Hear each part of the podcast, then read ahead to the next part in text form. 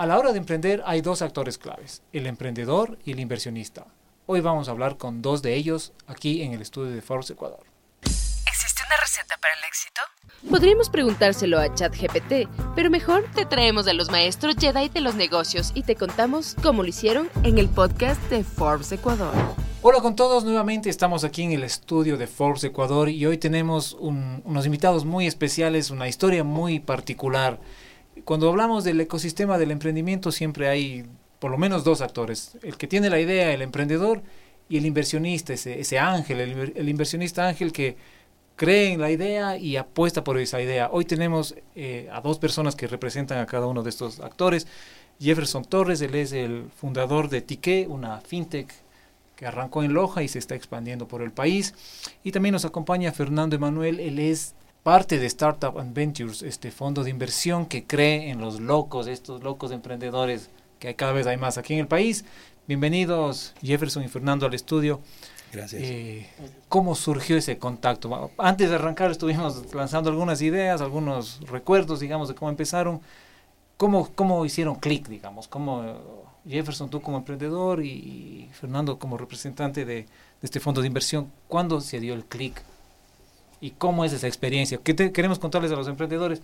¿Cómo es eso de llegar a un fondo de inversión y que el fondo de inversión también nos explique cuándo es hora o cuál es la idea a la que hay que apostarle? Bienvenidos.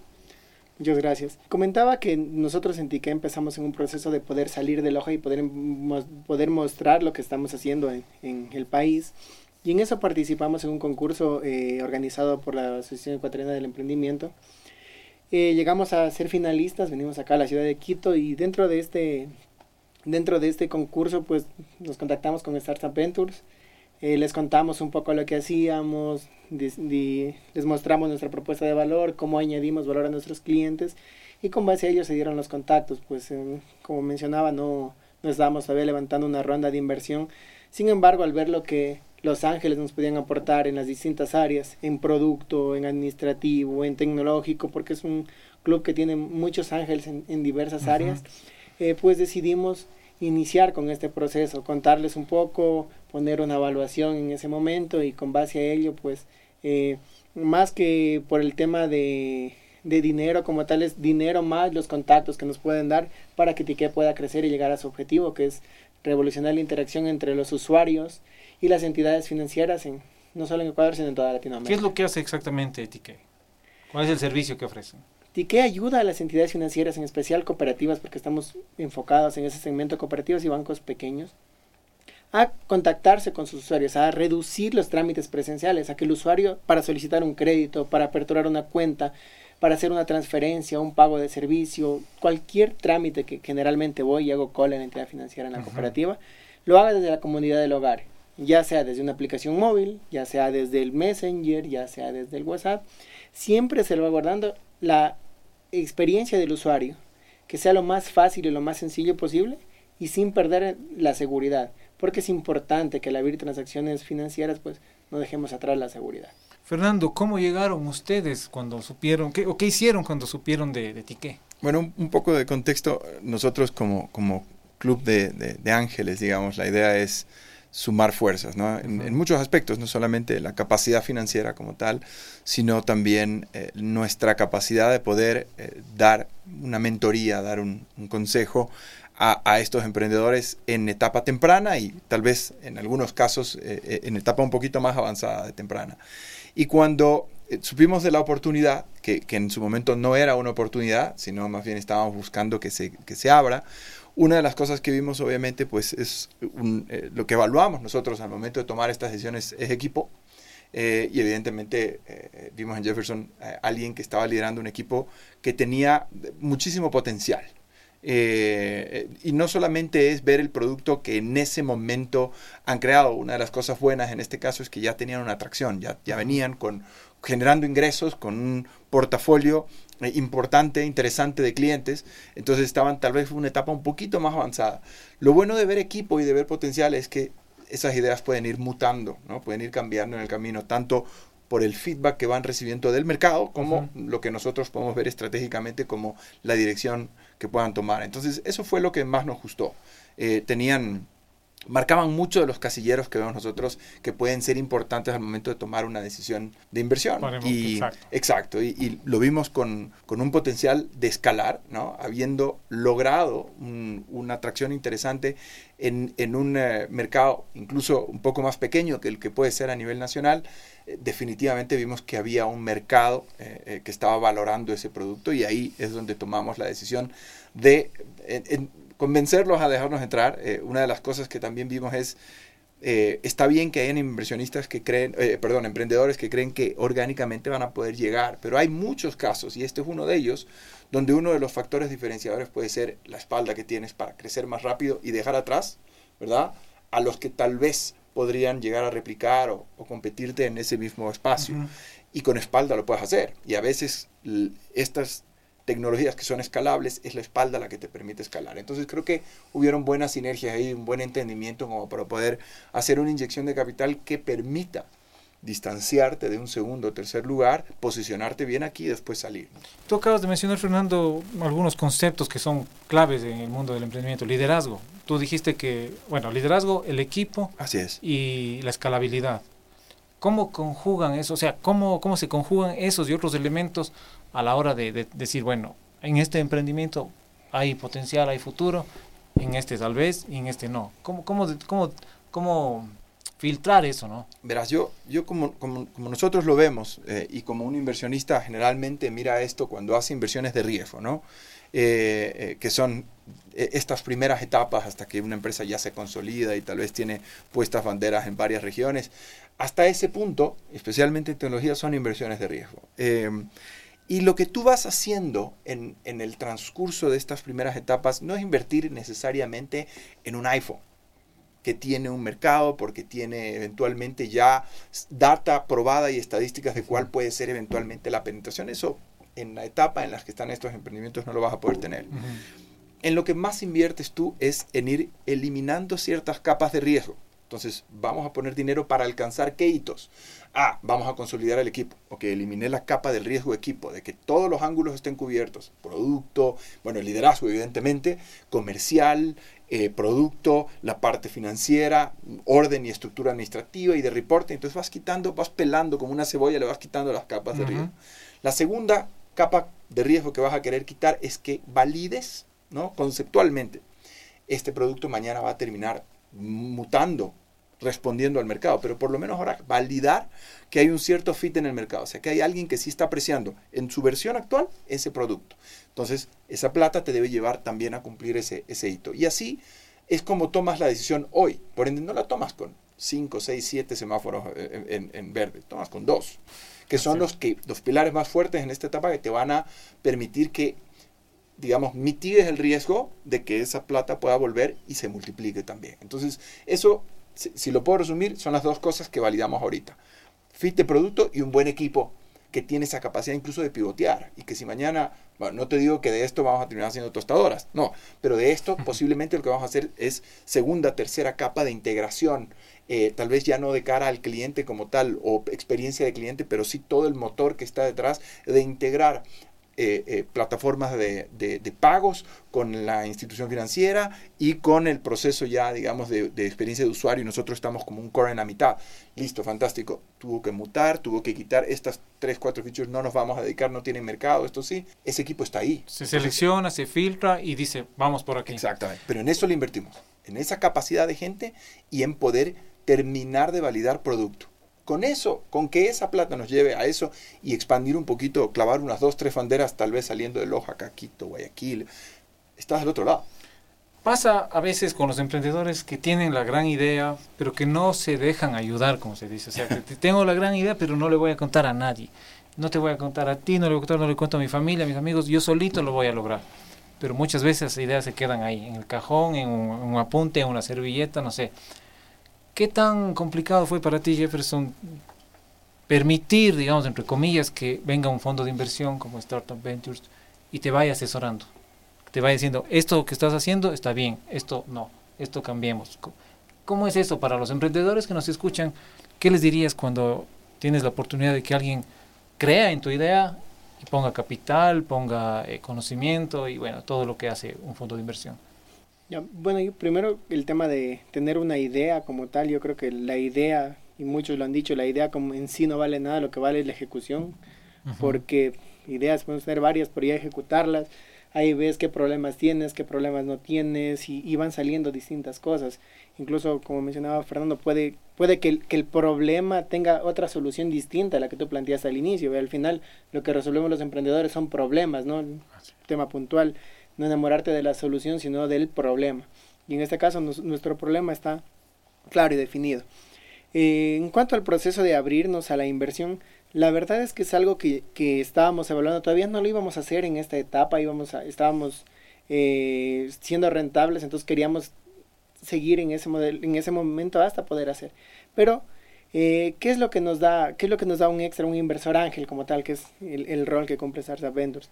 Nos da el tema de poder conocer con base a la experiencia, al, al, equipo inversor que tienen, porque es un equipo que consolidó sus emprendimientos en muchos casos, un equipo que vendió lo, y, que pasó por las etapas que, en las cuales nosotros pasamos. Entonces es un plus muy importante para nosotros poder decir, sí, porque no me está invirtiendo una entidad cualquiera, me está, me está invirtiendo un grupo de personas que tiene una experiencia vasta en emprendimiento, que ha levantado sus empresas desde cero y que qué mejor pues de aprender de los mejores, en, otras claro, Son empresarios, son gente que ya tiene experiencia, que ya tiene cancha, ¿no? como se dice, y que pueden decir esto sí y esto no funciona.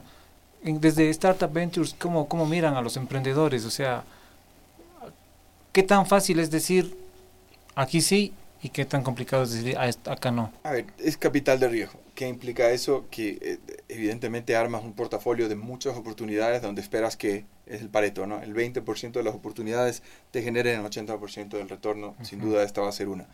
Eh, y, si bien estás consciente de que la exposición al riesgo es alta y es el apetito que tiene un inversionista ángel o un inversionista de etapa temprana de, de capital de riesgo como este, eh, hay estrategias para tratar de mitigar y hay un funnel, ¿verdad? Hay un embudo por el que pasan todos estos emprendedores y emprendimientos y al otro lado sale una cantidad de X eh, que pasa primero por un criterio de los miembros, ¿verdad? Eh, eh, basados en la información que analizamos. Hay ciertos criterios que son pasa no pasa, digamos, que no son tanto de evaluación o que pueden estar calificados del 1 a 10, sino que simplemente tienen que estar ahí o no. Eh, en muchos aspectos eh, nos hemos puesto metas, por ejemplo, incluso de temas de sostenibilidad. Eh, pero sin duda te puedo decir que el elemento más importante para la etapa en la que nosotros invertimos es equipo. Es ver esa linearidad que existe en, en, lo que ellos dicen frente a lo que están haciendo. O sea, que, en los que emprendedores. ¿no? Exacto, que el emprendedor hace lo que dice que va a hacer. Eso es vital. y que evidentemente ya incluso muestra la seriedad de decir, ok, si esto si vamos a firmar una nota convertible, el, cualquier tipo de acuerdo que ese sea, eh, ellos van a, te, estás entregando a la final responsabilidad. Estás asumiendo que tienen una responsabilidad para manejar esos recursos y llegar a los hitos. Entonces, eh, lo primero y lo más importante que vemos es el emprendedor, literalmente. O sea, la forma en la que el emprendedor se desenvuelve, no solo en su presentación. Hay, hay excelentes emprendedores que, que ese día, por ejemplo, estuvieron con alguna preocupación y su pitch no es excelente. Pero si tú ves que es alguien que se interesa, que pide feedback, que dice, oye, acá, ¿qué me aconsejas que yo pueda hacer mejor? ¿Cómo, cómo desde el mismo pitch, desde la misma presentación, hasta mi go-to-market strategy, ¿no? ¿Cómo voy a salir al mercado a comercializar esto? Si hay gente que la deja abierta a aprender o desaprender lo que estaban haciendo y aprender de nuevo. Reinventarse. ¿no? Eso a ti te da la plauta de que si mañana están viendo que están yendo en esa dirección y no es, van a tener la capacidad y no van a estar subidos en el ego, sino que van a estar con los pies en la tierra, va a decir, no, realmente es para allá, ajustemos 3, 4 grados y ahí es donde tienes más posibilidad de retorno. ¿Qué errores has detectado de los emprendedores que les diríamos a los que nos están escuchando que no lo hagan nunca? Tres o cuatro. El clásico error es que hay emprendedores que cuando han invertido demasiado tiempo en un error, eh, eh, simplemente ya eh, para ellos tienen que, tienen que lograr que ese error se vuelva un acierto. Y ahí es donde, donde hay un problema. Le hemos metido tanto esfuerzo, hemos incluso captado dinero sobre la base de esto que no funciona, lo tengo que hacer funcionar y así eh, posiblemente eh, uno como, como inversionista, el, el, no lograr llegar, permear al emprendedor para que corrija a tiempo, es uno de los errores más grandes que puede tener un fondo. el error más grande de un fondo es decir, aquí está el cheque y nos vemos en el reporte anual el próximo año. Ese es el error más grande. De, no sirve para nada. Especialmente en etapa temprana. Pero obviamente del otro lado tienes que tener un emprendedor con ganas de, de decir, oye, ¿sabes qué? Si le metí este mes y medio y un buen, una buena parte del dinero que recibí a hacer esto, validé que no funcionó, vamos a ir para acá. O, o, o, veamos hacia dónde vamos ahora. Eh, mucha gente que ya está eh, eh, con mucha plata en el pozo ya no se quiere levantar de la mesa por más de que las cartas sean bien malas. Y ese es el error que a veces se comete. O sea, no es un asunto de, de dar un, cheque, un, un, recurso económico. Hay muchos procesos que hay que, que seguir. En, estas etapas, para el cheque que no, que no te pide cuentas, está la abuelita, el amigo, el papá, el tío.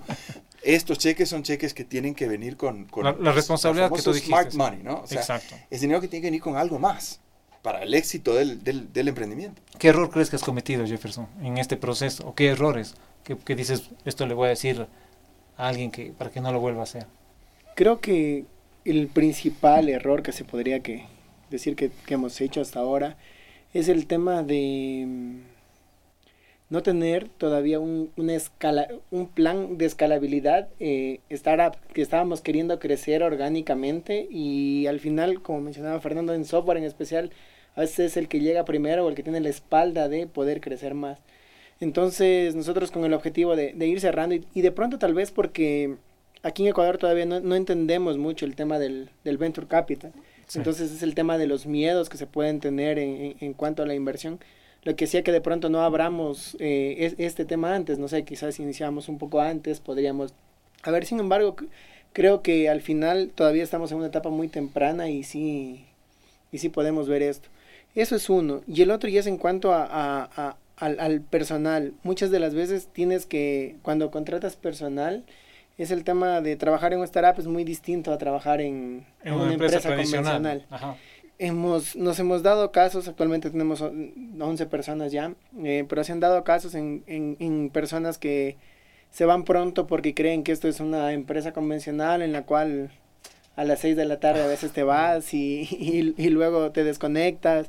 Hago solo lo que está en mi descripción de cargo, además. Claro, no, doy más, no doy ese, extra. Sí, además, pero este error nos ha permitido consolidar un buen equipo, un equipo que, que muchas de las veces y, y, nos, cuando hemos tenido que echar el hombro y trabajar fin de semana lo hemos hecho, cuando hemos tenido, y así hemos consolidado un equipo que nos ha permitido tecnológicamente poner nuestra solución a, a nivel de otras que, que de pronto tienen 10 veces más recursos en personas que lo que, lo que tenemos nosotros, porque eh, frente a eso, muchos, en muchos de los casos competimos con los clientes a los que vamos. Entonces, este error de aquí del personal nos ha permitido filtrar y ver mejor. Y, y, de manera que cuando contratas ya le dices, tú vienes a una startup, tú vienes a esto, tú vienes a, vas a cambiar un poco el modus operandi de, de cambiar cómo el, trabajas. El chip, ¿no? Sí, cambiar el chip, exactamente. De pronto nosotros era más sencillo porque como te comentaba al inicio, yo ya nueve años que trabajo solo a nivel startup, entonces e, e, es, es, es, más práctico porque ya tienes eso. Pero cuando vienes de otro, de otro ámbito, sí es un poquito complejo hasta cambiar. Es curioso, ¿no? Todos estos nuevos conceptos, estos nuevos modelos que, que se van, son como semillas también, ¿no? Que se van poniendo las semillas ahí, de un fondo de inversión, la manera de pensar de, de los emprendedores. ¿Qué siente eh, Startup Ventures cuando ven que la apuesta a la que le hicieron resultó buena? Están creciendo, escalando, saliendo, rompiendo, cruzando fronteras. ¿Qué sensaciones les deja un emprendedor al que ustedes, por el que ustedes apostaron y creyeron? Ah, definitivamente tiene varias, eh, digamos, sensaciones positivas. ¿no? Es muy gratificante primero ver que no son muchos los jugadores que, que acompañan a emprendedores en etapa temprana en el Ecuador. Eh, generalmente lo que hablábamos antes, ¿no? el ecosistema de emprendimiento del Ecuador hasta ahora, en un porcentaje importante, ha tenido que eh, apoyarse en eh, eh, amigos, familia y, y, alguno que otro ángel muy esporádico que, que, existía. ¿no? Y entonces que hayamos logrado desde esta, este club, ¿verdad? aportar un poco para que se sofistique un poco más el, eh, ecosistema de emprendimiento desde el lado del inversionista, ¿no? Yo creo que desde el lado del emprendedor hay mucho, hay muchas buenas ideas y lo que hay es que formar y mentorear. Algo bueno de lo que tú mencionabas y lo que mencionaba Jefferson ahora de esa modalidad de startup es que el Ecuador al ser tradicionalmente y mayoritariamente un ecosistema de empresas familiares, ahí es mucho más fácil adaptarlos a ecosistemas de emprendimiento que si fuéramos un país muy corporativo, porque esos son los que creen que van a llegar y está el mail ya creado y tengo el seguro médico ya listo y, que, y, tengo un problema y quiero hablar con talento humano, ¿no? y talento humano es el mismo gerente que se tiene que cambiar de sombrero, y, pero en cambio en las empresas familiares sí pasan esas cosas, entonces eso es bueno, pero del lado del inversionista, lamentablemente no había ahora hay un poco más y creo que algo satisfactorio es que el club ha apoyado y ha aportado para que otros se sumen a estas iniciativas y se creen más fondos y los family offices comiencen a unir fuerzas con fondos o, clubes como los nuestros para que haya más apoyo en capital en etapa temprana. Falta mucho, ¿no? Pero por lo menos ahora ya hay a dónde acudir. Eh, y claro, obviamente la otra satisfacción es ver un emprendedor ecuatoriano que comienza a salir en, Forbes y que comienza a salir en las noticias y que evidentemente eh, eh, comienza ya a, resonar. Porque ¿qué significa eso? Que comienzas a tener acompañamiento de fondos más grandes para el segundo, el tercero y el cuarto cheque, que a nosotros también nos interesa. Porque lo peor que nos puede pasar es que Tique mañana crezca y de repente se vea el potencial, pero se quede sin gasolina porque no hay quien ponga el segundo, el tercero o el cuarto cheque. ¿Y hasta cuándo tiene que acompañar el fondo? ¿Hay un plazo o ustedes ya en algún momento lo dicen, bueno, los fondos tienen una filosofía, una especie de mandato, ¿ya? Y el mandato es en, en el sector que te quieres ubicar. Hay unos que son agnósticos, dicen, a mí no me importa, puede ser agrícola, puede ser industrial, puede ser comercial, retail, tecnológico, financiero, no importa. Pero hay unos que sí dicen solo aquí, solo en esta vertical. Hay otros fondos que, son, que están eh, hechos para una cierta etapa, como nosotros. Nosotros somos venture capital, o sea, somos etapa temprana, pre-seed, seed y tal vez eh, algo un poco más, pero ya son cheques más grandes, ¿no? Em, entonces nosotros acompañamos en esas etapas. Pero cuando viene la serie A, cuando viene la serie B y no se digan las demás, ya necesitas que haya visibilidad de estos emprendimientos. Y entonces, ¿por qué nos gusta que más y más vayan sonando emprendimientos de Ecuador y emprendedores ecuatorianos? Es porque cuando mañana salga el siguiente, cuando Tiqueya salga y vaya a poner su operación en México, en Colombia, en Perú, van a decir, ah, hay un fondo que ya tuvo buenas experiencias con los kushkis de este mundo, etcétera, etcétera, y dicen, a este yo le voy a apostar. Y para nosotros es necesario, es seguir logrando ese eh, objetivo de multiplicación y rendimiento de la inversión. Caso contrario, como digo, se pueden quedar sin gasolina y a nadie, a nadie le sirve, ah. ¿no? Gracias, gracias Fernando. Y bueno, para terminar, Jefferson, ¿qué consejo le darías a estos emprendedores que están buscando apoyos, que están buscando esos ángeles, esos inversionistas eh, y que no tienen la información o tal vez tienen ese, recelo de compartir sus ideas? ¿Cuál es tu reflexión final eh, en este punto? Sí, bueno, creo que el, primer paso es, es, o lo primero que hicimos nosotros era como formarnos un poco en esto del, del Venture Capital. Entonces, términos como el DEC, que el, que el DEC es importante, como cómo hacer una evaluación, el tema de las series, de SID, pre-SID. Creo que es importante formarse y ahí hay aceleradoras que son equity free, quiere decir que no, que no te cuesta, por, de tu, no, no ingresan a tu cap table como algunas, simplemente es un valor económico. Nosotros tomamos ese camino de podernos formar en una, en una de estas aceleradoras, como para también estar, sabemos, sabíamos hacer tecnología, pero no sabíamos tecnología más venture capital. Entonces creo que ese es el primer paso, creo que, que, que el primer consejo sería formarse. Una vez que ya me formé, dentro de estos las mentorías son importantes, el poder contarle a más gente lo que haces. ¿Por qué? Porque cuando nosotros empezábamos esto, y pongo un ejemplo, decían, ah, haces lo mismo que Pomelo. Pomelo es una startup argentina que, que no hace lo mismo que nosotros, porque ellos al final es, un, es como un canal de, de, pagos, es más un core financiero. Que, que, entonces, ya cuando luego lo empezábamos a contar, lo contábamos de manera diferente, de manera que si ahora lo contamos, sabemos que nosotros nos encargamos de esa interacción digital con los, con los clientes de las entidades financieras. Entonces es importante empezarlo a contar. Y una vez que ya lo, ya lo conté, ya lo validé, ya tengo esta formación, sí, empezar a escribir, a enviar mails a, a, ángeles inversionistas. Golpear las puertas. Golpear las puertas.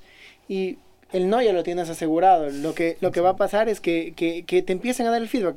Por último, te dicen, no, mira, y, nos, y, no, y, Y nos ha pasado en otros casos, no en ti qué, pero en otros casos sí nos pasaba que decían, no, tu etapa está muy temprana o no te dedicas a muchas cosas, por ejemplo. entonces, es importante eh, empezar a, enviar y a recibir este feedback. Eh, nadie te va a robar la idea, por así decirlo, porque como mencionabas, el tema era, era, era, era compartir la idea. No, lo que te van a dar es el feedback más real y más sincero, porque al final lo que los inversionistas quieren, y si ven algo en, algo en ti, es para que esta empresa crezca y para poder llegar a los siguientes pasos, como lo mencionaba Fernando. Entonces creo que es, en eso se resume todo. En preparación, en empezar a compartir y en empezar a tocar puertas. Perfecto, no se olviden entonces estos tres últimos puntos que nos acaba de mencionar Jefferson, prepararse, compartir y tocar, puertas. Estuvimos hoy con Jefferson Torres, él es el fundador de Tique y con Fernando Emanuel, representante de Startup Ventures, aquí hablando de esta del ecosistema emprendedor y los fondos de inversión en particular en esta ocasión. Gracias por acompañarnos. ¿Existe una receta para el éxito? Podríamos preguntárselo a ChatGPT, pero mejor te traemos a los maestros Jedi de los negocios y te contamos cómo lo hicieron en el podcast de Forbes Ecuador.